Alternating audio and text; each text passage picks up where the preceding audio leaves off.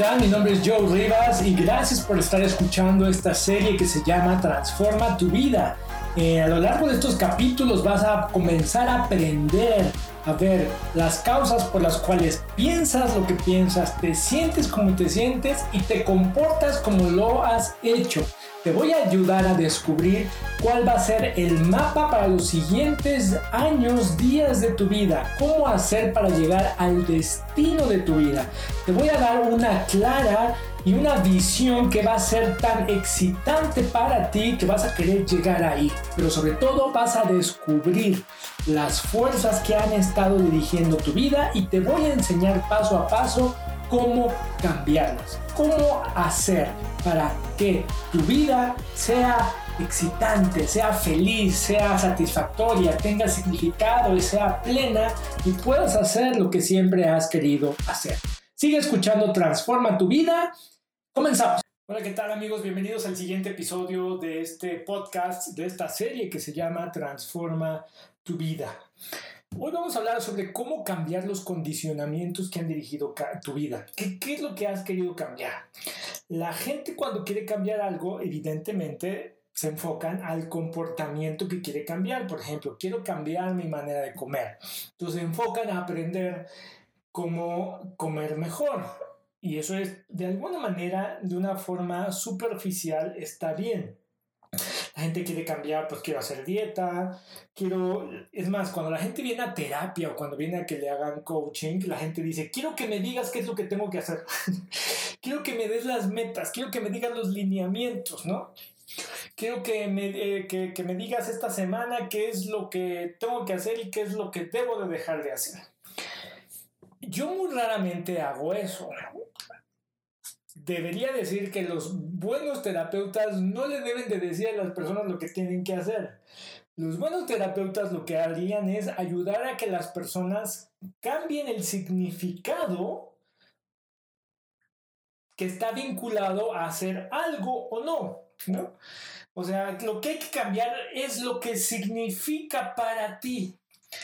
Porque si cambiamos lo que significa para ti, vamos a cambiar lo que eso te hace sentir y vamos a cambiar tu manera de que te comportes. Por ejemplo, si para ti estar a dieta significa sufrimiento y dolor y recuerda y, y, y, te da muchas sensaciones de angustia, de miedo, me siento como tener mucha hambre, pues lo que hay que cambiar es eso, qué significa para ti estar a dieta, ¿no?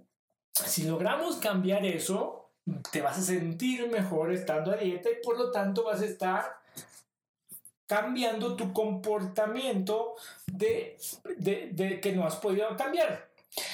Para muchos, la constante de querer cambiar significa frustración. El, el sentimiento más eh, presente cuando han querido cambiar algo en su vida es eso, estar frustrado. La frustración es el sentimiento más grande que muchas personas van a poder enfrentar lo que quieren. Hay personas que dicen, yo sé lo que quiero, ¿no?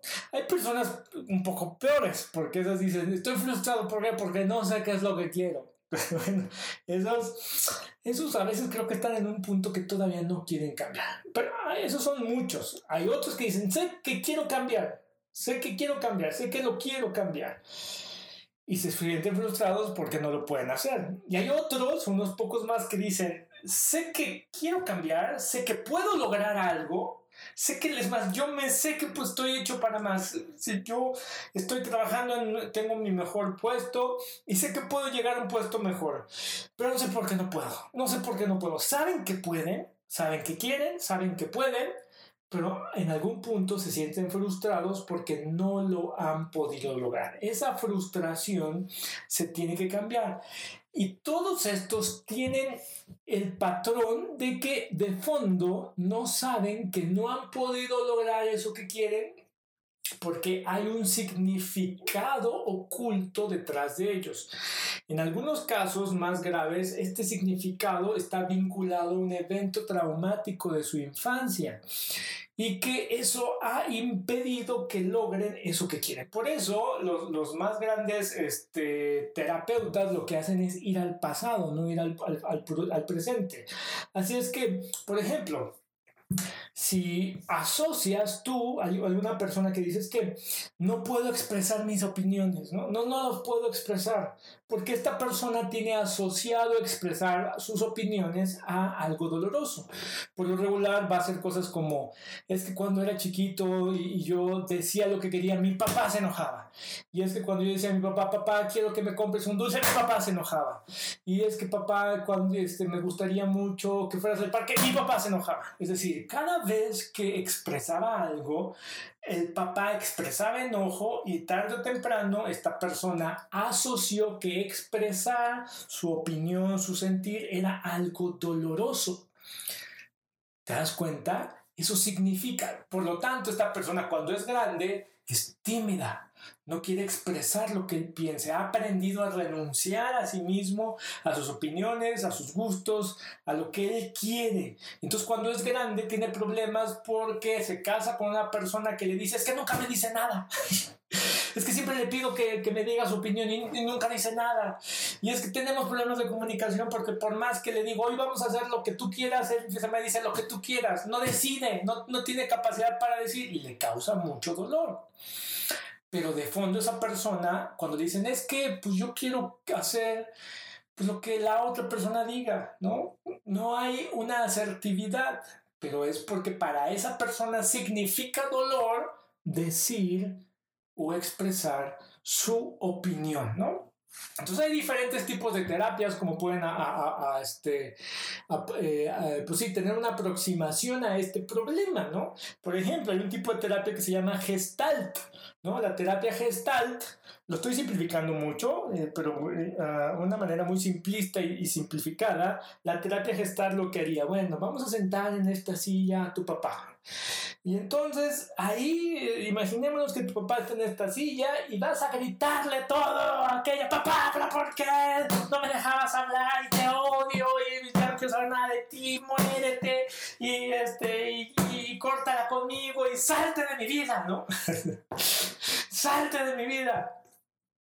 Bueno, esa terapia funciona para algunos porque lo que hace es cambiar el significado de qué fue lo que sucedió, ¿no?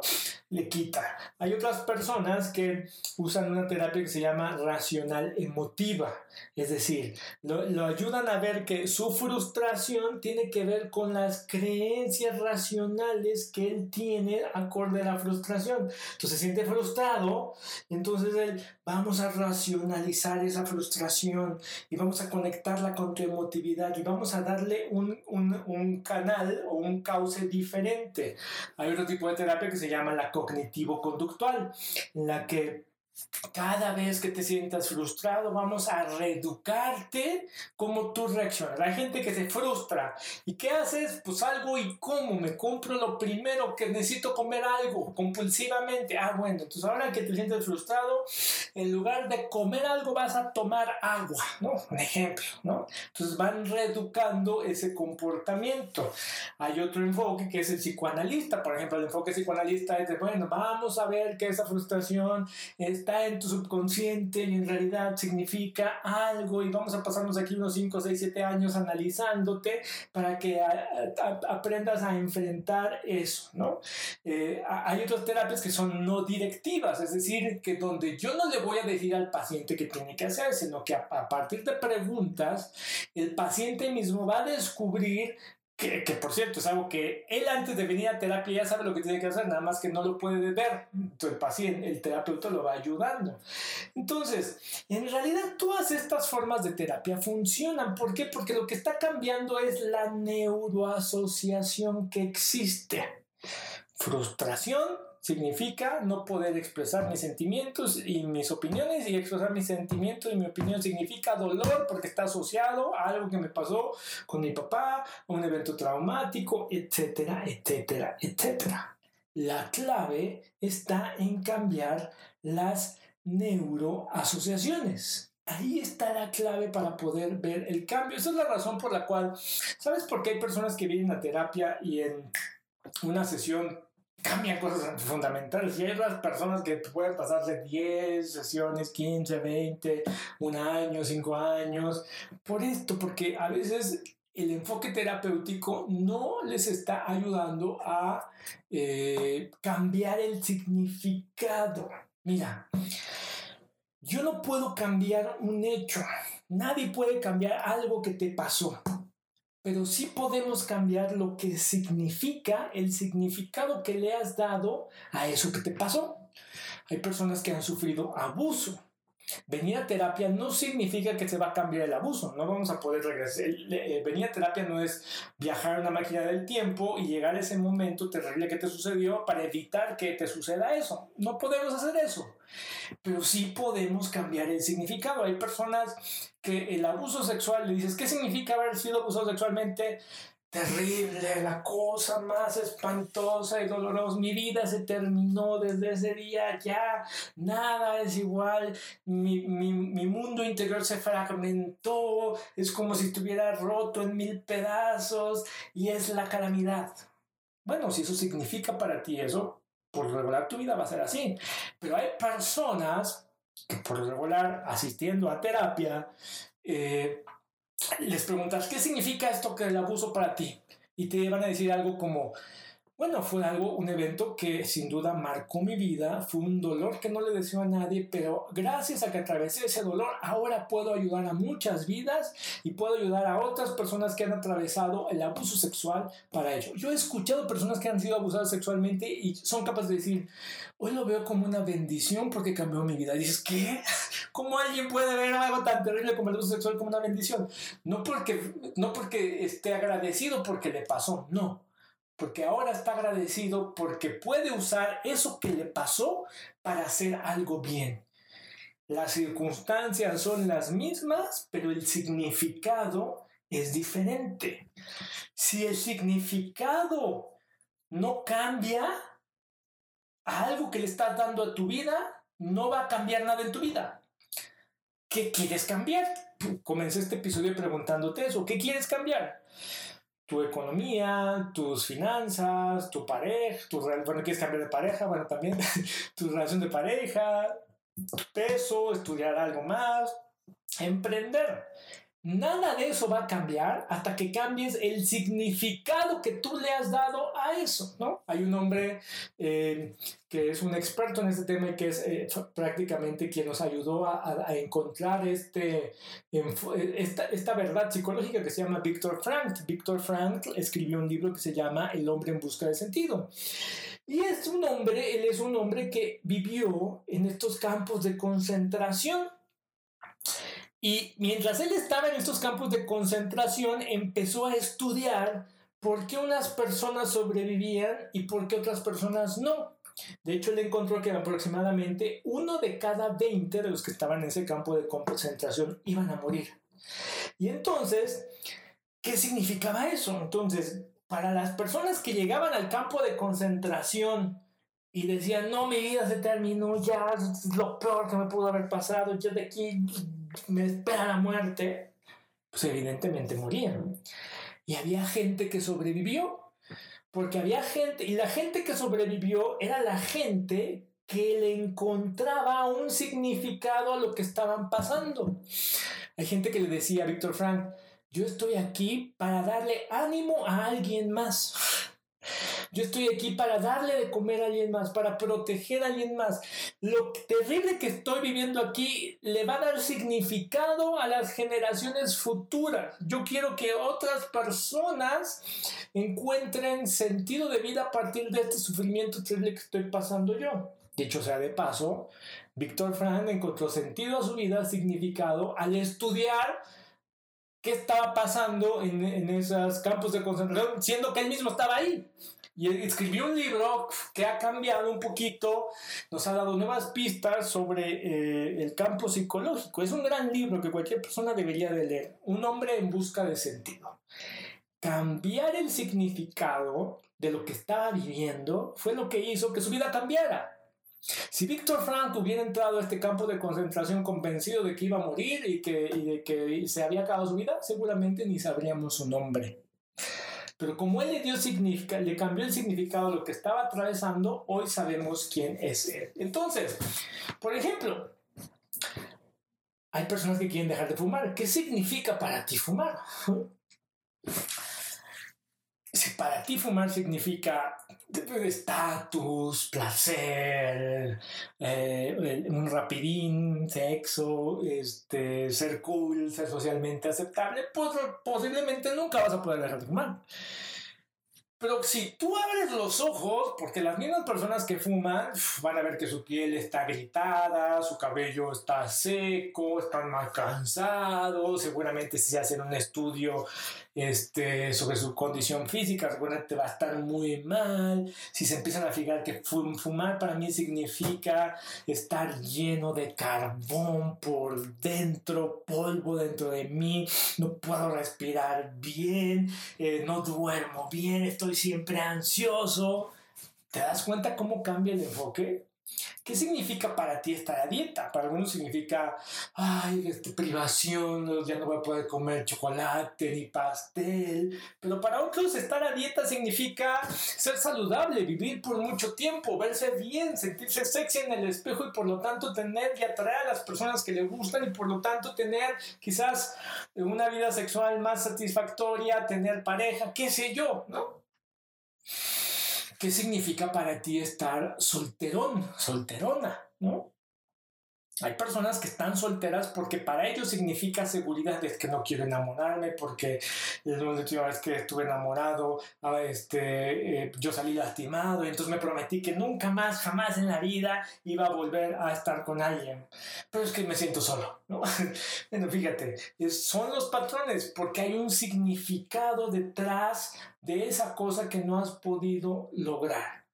Lo que cambia a las personas en realidad es cambiar el significado que hay detrás, ¿no? Hay personas que en una sesión cambian cosas, es impresionante, yo lo puedo ver.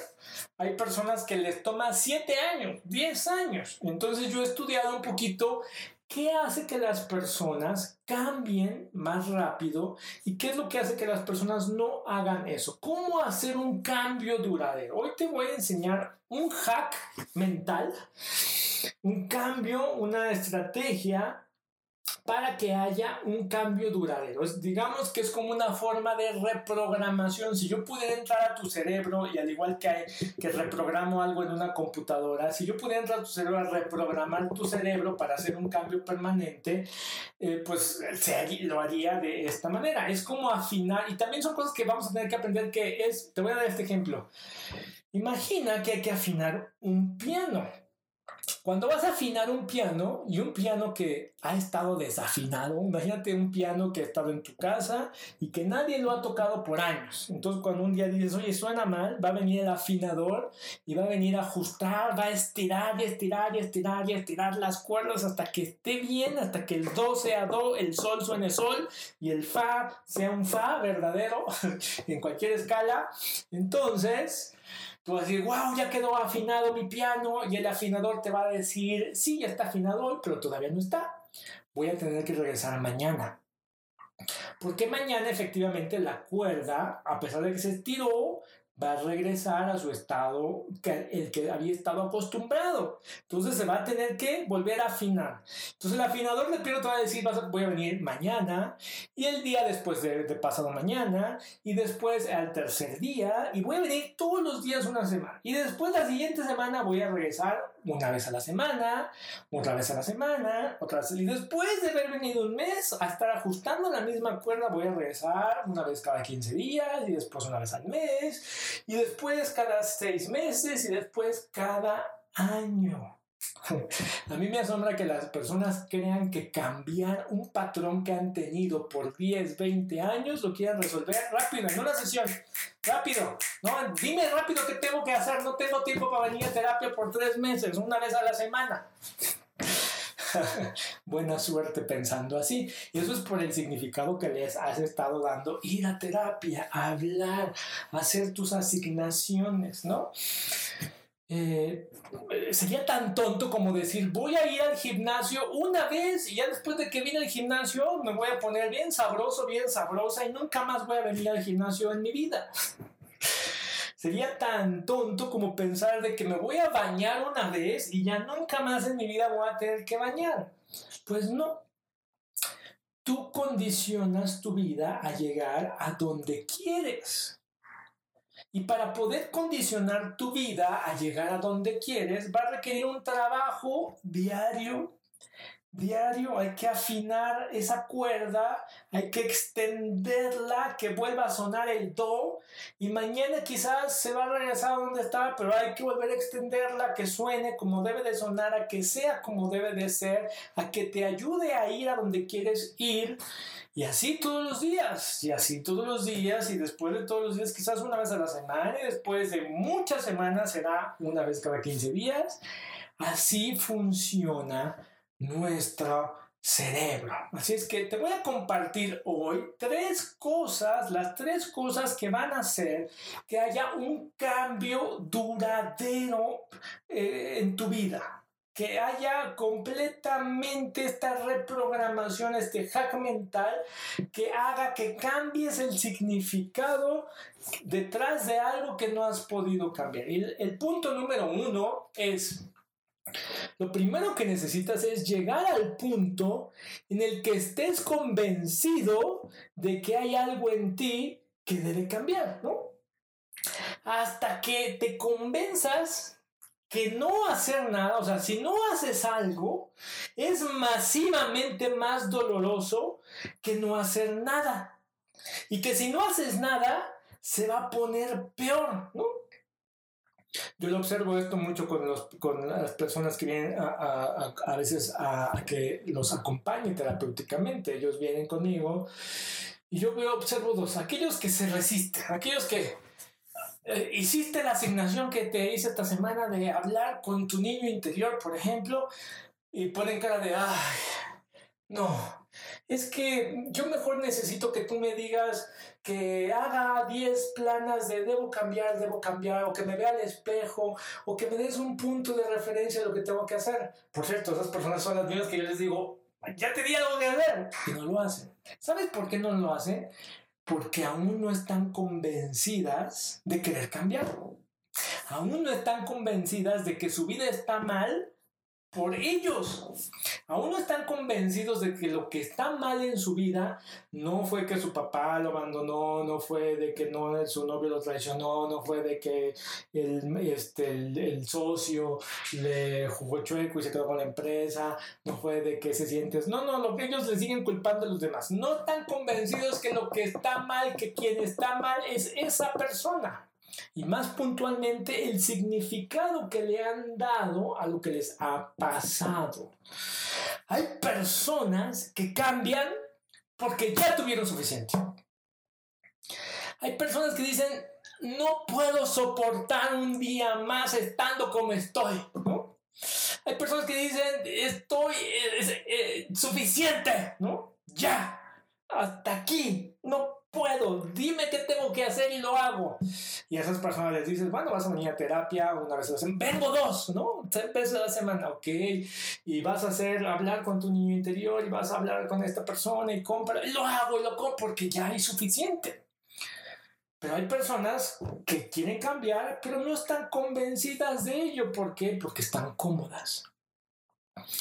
Ah, pues sí, fuiste al, al nucleólogo. Ah, sí fui al nucleólogo. ¿Y qué tal? ¿Cómo va la dieta?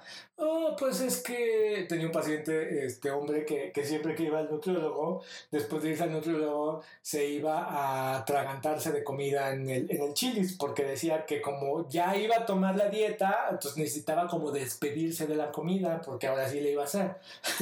entonces cuando le dije, ¿te das cuenta que lo que estás haciendo es asociar ir al doctor, al, al, nutriólogo, por, a ir a, por cierto, era el único día que se permitía ir a ese chilis a comer la comida que le gustaba. Entonces ya había asociado al nutriólogo eh, con la comida que le gustaba, ¿no? Estaba cómodo, no quería hacer absolutamente nada. Hasta que tuvo que llegar a un punto en el que se dio cuenta, a ver, ¿por qué quieres ser nutriólogo? Pues porque tengo sobrepeso, ¿ok? ¿Y te gusta tener sobrepeso? No. ¿Qué sientes cuando tienes sobrepeso? Estoy harto de no poderme comprar la ropa que quiero. ¿Y por qué no te compras la ropa que quiero? Porque este porque no me alcanza. ¿Y por qué no te alcanza? Pues porque no tengo trabajo. ¿Y por qué no tienes trabajo? Porque no tengo la condición física para salir entre semana, eh, a, veces me canso mucho, no duermo en las noches, ya esta persona ya tenía problemas de salud severos, entonces cuando dijimos, te das cuenta que todo eso no va a cambiar en absoluto hasta que entres a un régimen alimenticio, o sea, ese dolor, asociar ese dolor a eso, a tu situación actual y hacerle ver que si eso no cambiaba, las cosas se iban a poner peor.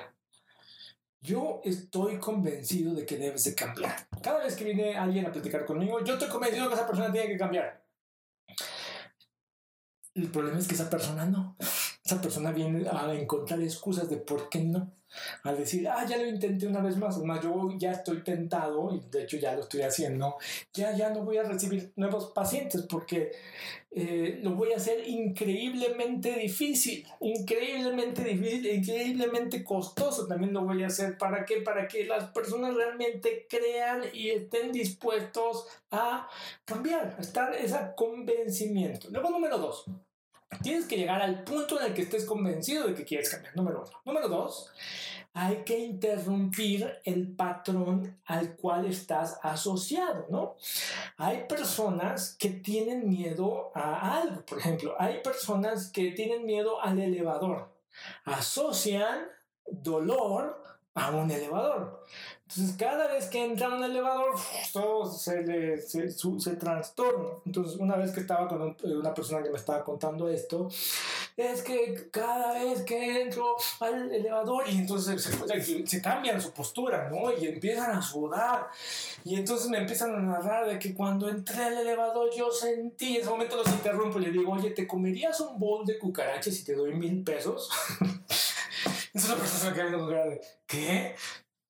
O sea, interrumpo, porque ya está por contarme el drama de siempre, de que el elevador y cómo se subió y cómo perdió un trabajo, porque ese día no pudo entrar al elevador para entrar a la torre número, al llegar al piso, eh, no, sé, no sé qué número de piso, para tener la entrevista y que no pudo ir y cómo su vida ha sido. No, antes de que me cuente todo ese show y drama que ya está acostumbrado y cómodamente viviendo en él, lo interrumpo, ¿no?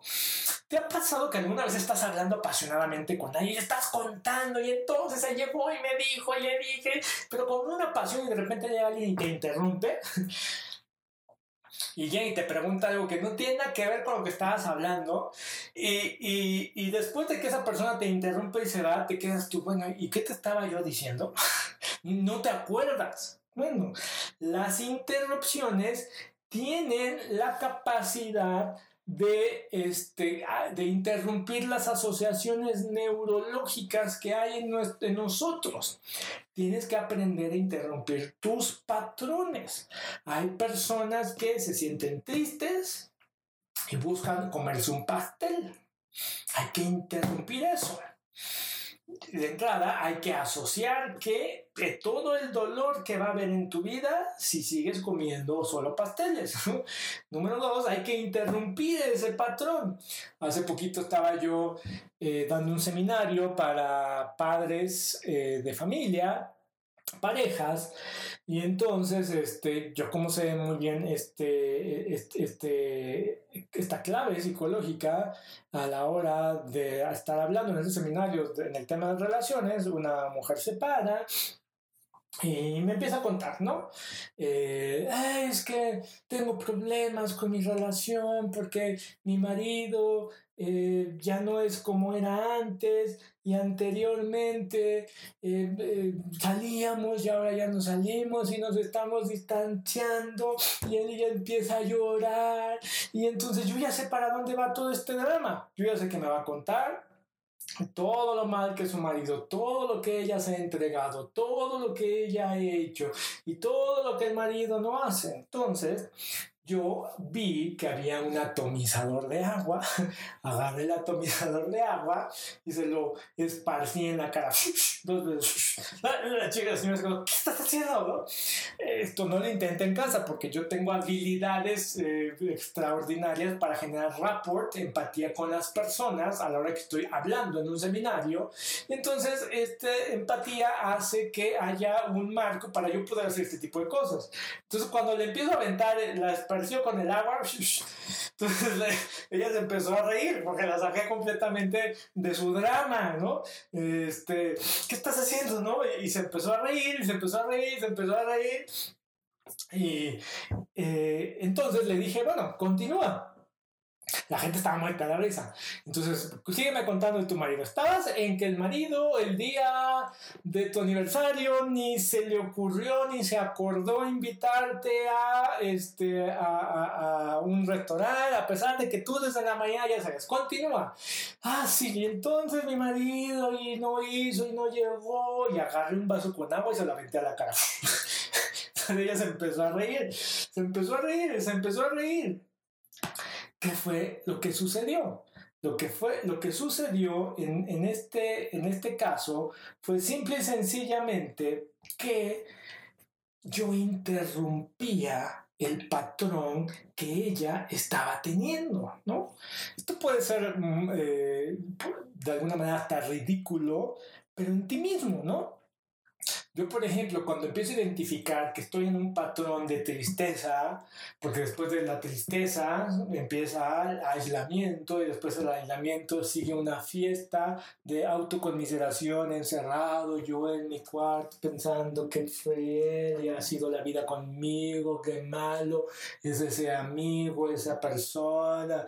Antes de llegar allá, yo interrumpo ese patrón, afino la cuerda, la vuelvo a estirar digo, yo no quiero que esta cuerda, cuando la toquen, es decir, cuando me toquen la eh, eh, una circunstancia que causa frustración, una circunstancia que es dolorosa, porque la vida así es, la vida es llena de dolor, llena de frustración, la va a ver, va a ver ese tipo de cosas. Habrá momentos donde también hay alegría, donde hay dicha, pero la vida es así. Cuando entonces me tocan los bemoles, del piano, yo quiero que ese bemol sea como, ok, me pasó esto difícil, sí, quizás me siento un poco triste y quizás simple y sencillamente me pongo a leer un libro.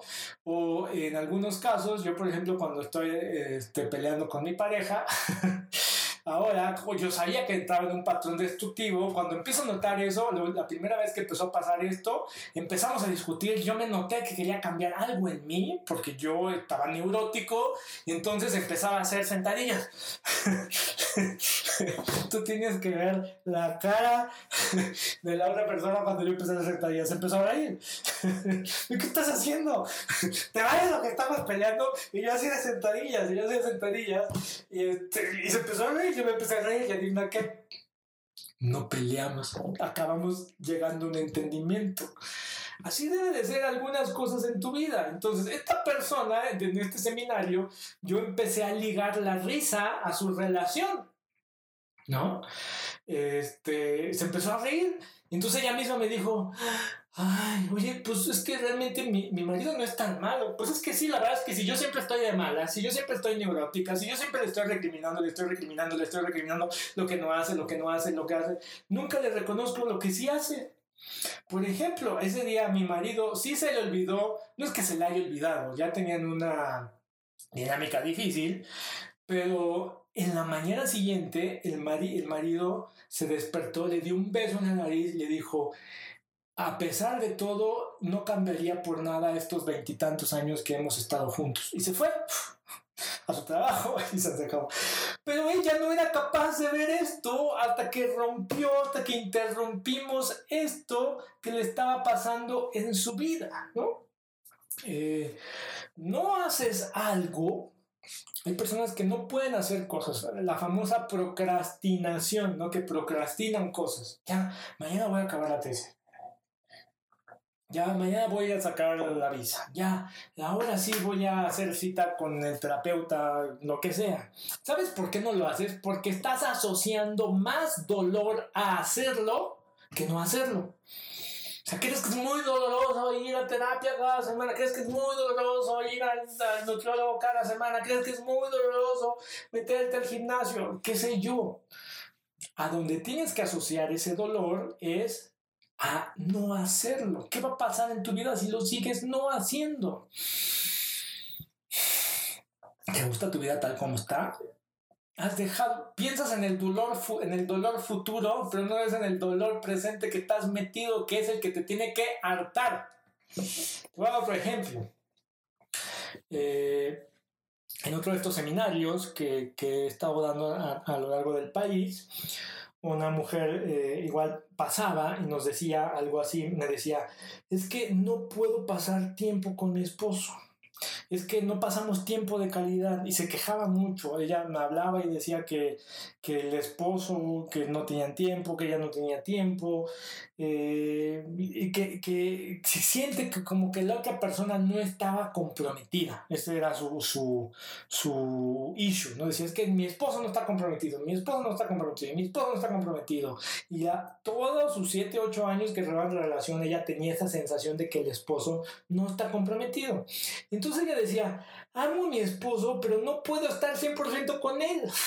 No puedo estar al 100 con él. Me cuesta trabajo, por eso no pasamos tiempo.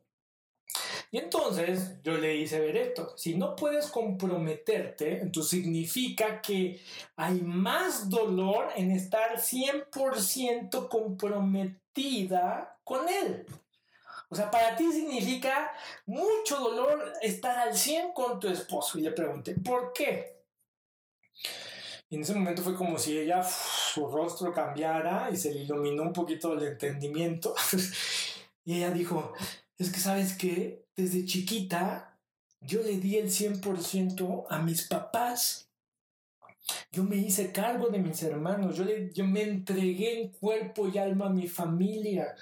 Cuando mi papá tenía una enfermedad terrible, yo salí adelante, yo empecé a trabajar y yo mantenía la casa, yo le daba dinero a mi mamá, yo le daba dinero a mis hermanos, yo procuré que todos y cada uno recibieran un estudio, yo dejé de ir a la universidad, nos contó esta, esta señora, para que con tal de que sus hermanos tuvieran estudios y al final de todo esto sintió que nadie se le agradeció. Había hermanos que se habían peleado con ella, había otros hermanos que le seguían exigiendo que les ayudara económicamente. Ella se sintió que sus papás nunca le reconocieron esto, se sintió, pues se sintió utilizada, fue su palabra, que, que, que solamente la habían usado y que la habían abandonado al final, ¿no?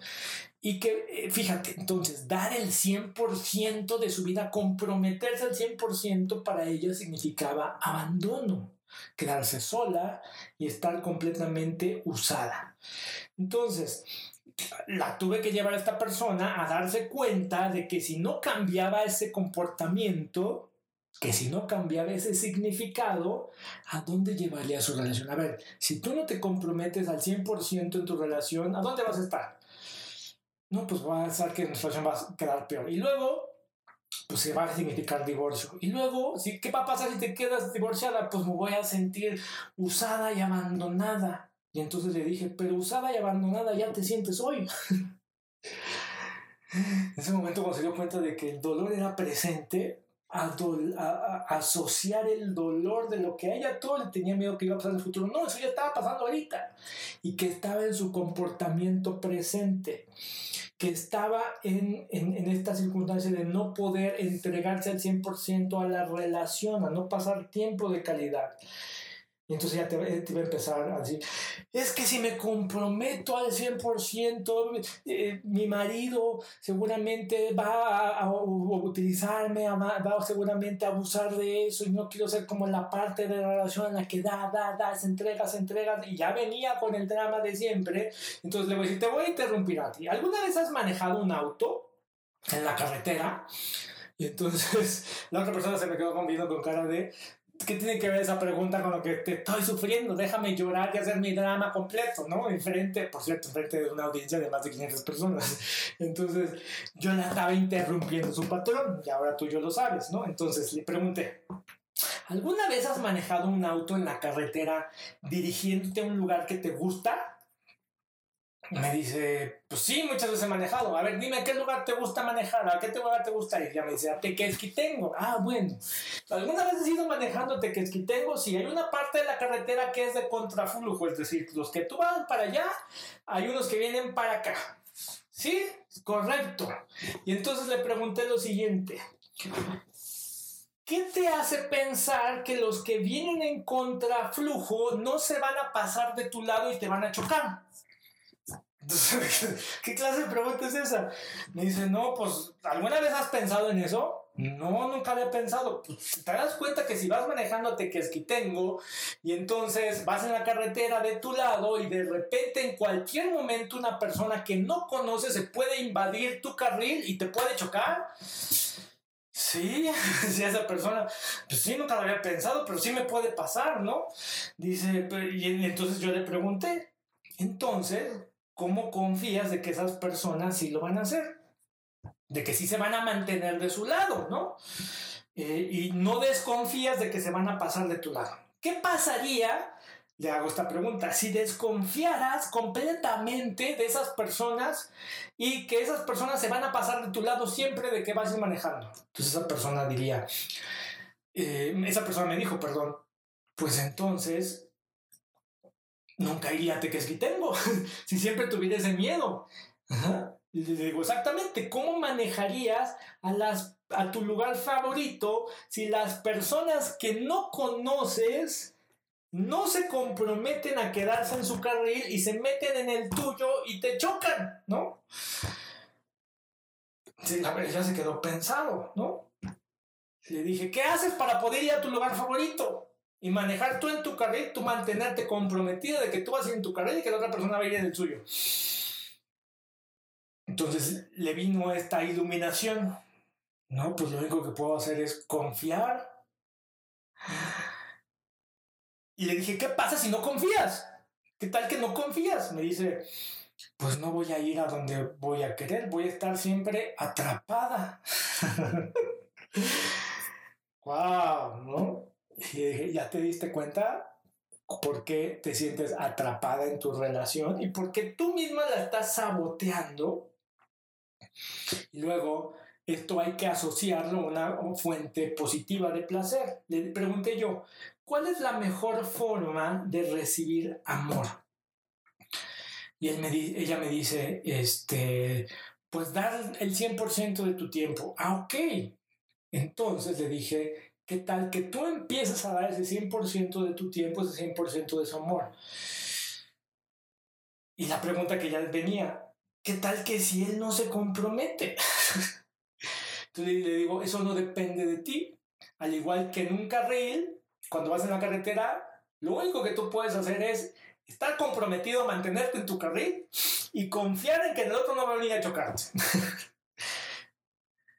¿Cómo te hace sentir eso? Entonces ya cambió, dice, entonces voy a darle el mil por ciento de mi compromiso. En ese momento toda la gente me loca, aplaudió, este, porque esta persona había entendido que en realidad ese miedo a comprometerse tenía que ver con su pasado, con el dolor de que había sido utilizada, pero que ahora ella podía este, asociar el sentirse amada, el recibir y dar amor al estar comprometida a mantenerse en su carril, ¿no?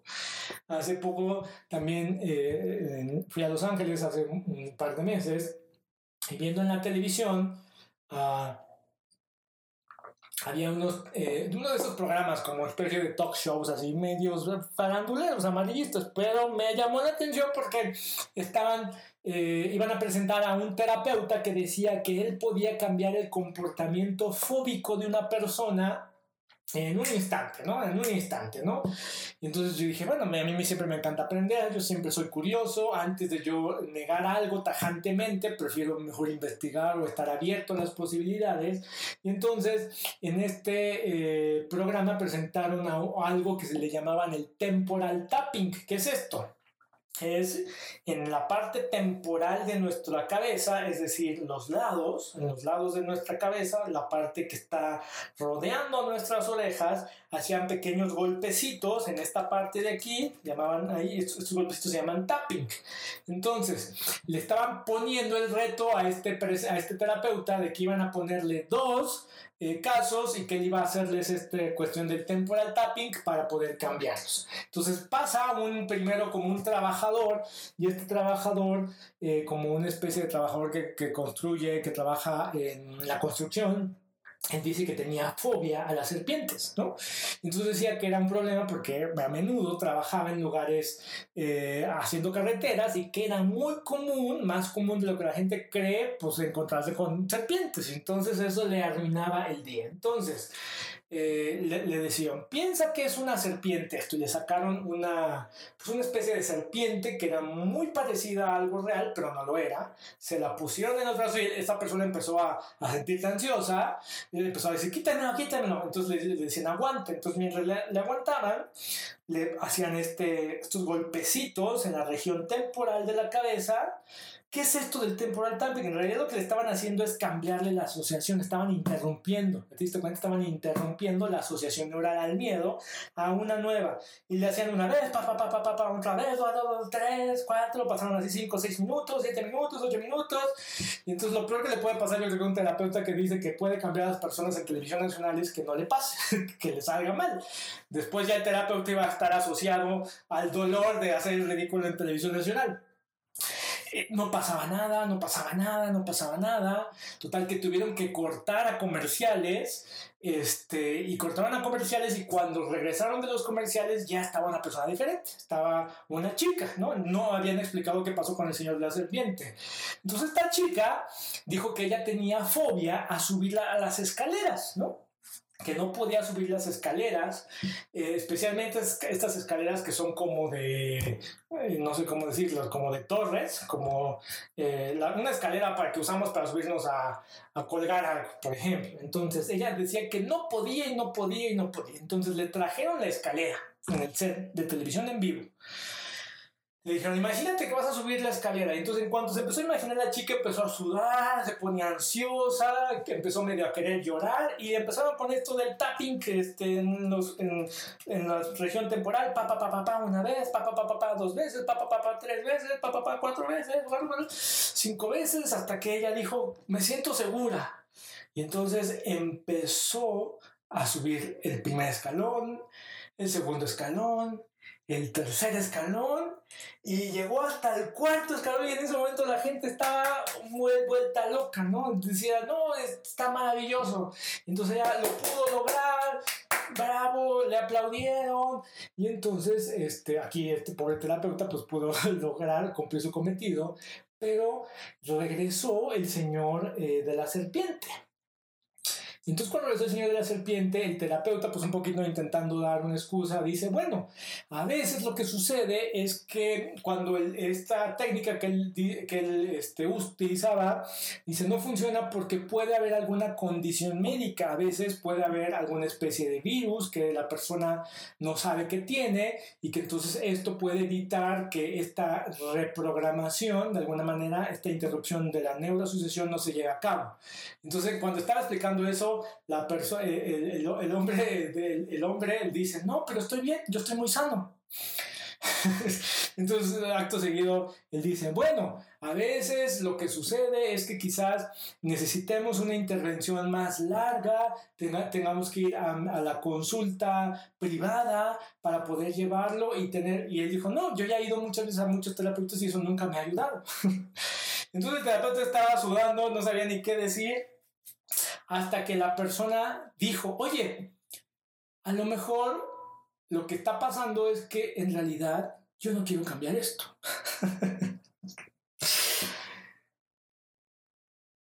y era verdad. Esta persona quizás no quería cambiar cuando le preguntaron a la chica por, wow, felicidades, bravo, y ella dijo, estoy feliz porque mi esposo me dijo que si yo no lograba superar esto, íbamos a tener que interrumpir las vacaciones familiares, porque era un tema grave, era un tema de que cualquier tipo de escalera esta mujer no las podía subir. Y había generado conflictos familiares. Entonces el esposo le dijo, hasta aquí, o lo solucionas o lo solucionas. Y eso llevó al convencimiento a ella de quiero cambiar, o lo soluciono o lo soluciono. Y no solamente eso, le dio un incentivo de placer. Y dijo, si logras llegar al tercer escalón, te voy a dar una tarjeta adicional sin, sin límite de crédito a la que ya tengo yo. ¡Wow! Cualquier mujer que le digan eso se siente sumamente asociada al placer. ¿Ya viste? Esta mujer tenía muy bien delimitado. Tienes que cambiar. Le hicieron la, este, la interrupción de la neuroasociación y esto estaba vinculado a algo placentero. Por eso ya cuando llegó al tercer escalón dijo, voy a llegar hasta el cuarto, ¿no? Entonces, cuando tú vas a terapia y no funciona, no es culpa del terapeuta, es culpa de que quizás tú no estás en un punto en el que quieres cambiar. Hay algo que no te ha orillado a querer cambiar. Entonces, hay que cambiar tus significados. Te voy a pedir que entonces, de las asignaciones que te he dejado, la última que te dejé fue que escribieras cuatro cosas que no has podido hacer. Cuatro cosas que no has podido hacer. Algunos me las han escrito, algunos me han escrito en Twitter, por ejemplo, eh, por cierto.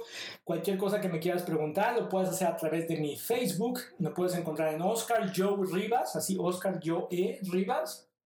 En Facebook, pregúntame lo que sea en Facebook. Eh, ahí algunas personas me han compartido, ¿no? Hay personas que me han escrito, por ejemplo, aquí estoy leyendo unas cosas, eh, las más interesantes, no, no porque no todas sean interesantes, pero las que quiero que puedan ayudar a todo el público es, por ejemplo, esta que me dicen, no he podido eh, tomar un curso para iniciar un negocio. Otra persona aquí me escribe, no he podido terminar mi tesis. Esto es muy común, más común de lo que ustedes creen. aquí hay una persona que dice, no he podido llegar al peso ideal eh, que siempre he querido. Y así muchas personas te van escribiendo cosas. Bueno, entonces, una vez que tengas identificado qué cosas no has podido hacer, quiero que a cada una de esas cuatro cosas escribas 10 razones por las que debes cambiar hoy. ¿Cuál es el dolor hoy que te está causando? Que veas hoy cuál es ese dolor y que ese dolor se va a poner peor si no lo cambias. ¿Mm?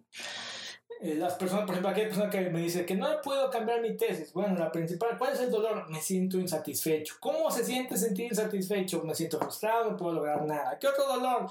Que cuando voy a aplicar a un nuevo trabajo me piden mi cédula. Y yo les digo, bueno, sí, terminé, pero no tengo el título. Ah, qué ¿Y qué eso que ha causado? Que me perdí un ascenso. ¿Y eso qué significó en términos monetarios? Dejé de ganar casi 20 mil pesos este, al mes.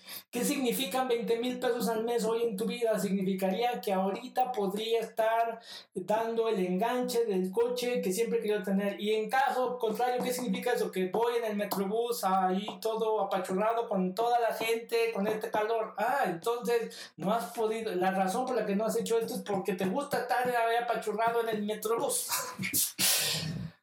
por eso tienes que cambiarlo. Por eso tienes que hacer tu tesis, porque no quieres ir apachurrado en el metrobús. Ah, ¿Qué dolor te causa hoy? Y luego, puso paso número uno. Cuatro cosas, perdón, este, las diez razones por las que debes cambiar. Identifica esas razones. ¿Cuál es ese dolor actual? Dos, diseña cuatro o cinco formas de interrumpir tu patrón. Es decir, esta persona que no puede hacer su tesis dice, es que cuando me voy a sentar a hacer la tesis, ay, me da...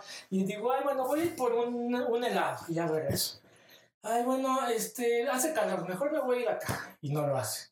Ay, bueno, mejor me voy a ir al Starbucks. Se va al Starbucks y llega al Starbucks, quiere sentar. Ay, se me antojó un frappuccino. Y ahí hace todo algo y no hace nada. bueno, cuando identifiques eso, diseña algo absurdo. Es decir, cuando te sientes a empezar a, hacer la tesis y, y, quieres pararte por el lado, grita, ¡ah! ¡ah! ¡ah! Algo que sea absurdo o cambia la rutina. Si ya sabes que llegando a tu casa te vas a deprimir, pues no llegues a tu casa. ¿No? Vete al cine, da dos vueltas a la cuadra, este, vete a olfatear perros, qué sé yo, haz algo diferente, crea una nueva asociación. Yo te dije, yo hacía lagartijas, me ponía 60 días día que empezaba a pelear por una tontería, ¿no? Que yo me sorprendía a mí en un patrón neurótico. Crea una nueva asociación y vincúlalo entonces ahora a algo placentero. Condiciónate a algo nuevo. Entonces, esta chica que gritaba mientras hacía la, mientras intentaba hacer la ¡ah! ¡ah! ¡ah! Ahora le decía, ahora piensa que se va a sentir ir en tu coche cuando puedas dar el enganche porque terminaste la tesis, porque entonces te dieron un, un mejor salario. Huele así el olfato de olor a nuevo, ¿no? Es más, el primer mes ni te vas a bajar del coche, vas a dormir todos los días arriba de él, ¿no? Más, el placer que vas a sentir de ir en tu coche y voltear a ver a la gente que va ahí toda apachurrada en el metrobús, ¿no? ¿A poco no se siente bien, ¿no? La selfie que te vas a tomar de postear mi coche nuevo. Crea una asociación positiva. Entonces, de las cuatro cosas que no has podido hacer, 10 razones por las que debes cambiar hoy diseña cuatro o cinco formas de interrumpir algo que sea absurdo, algo que cambie la rutina y vincúlalo a algo placentero, condicionate a algo nuevo. Mira, yo sé que hacer esto se va a sentir raro. Pero no sé si tú te acuerdas, pero la primera vez que aprendiste a andar en bicicleta se sentía raro. La primera vez que aprendiste a andar en patines se sentía raro. Las cosas nuevas se sienten raras, absurdas, no estás acostumbrado. Hay gente que cuando se siente bien, se siente raro porque está acostumbrada a sentirse mal. Entonces, aprende a tolerar un poquito eso y aprende a transformar tu vida. Mi nombre es Joe Rivas, gracias por escuchar este episodio y nos vemos en el siguiente capítulo y transforma tu vida.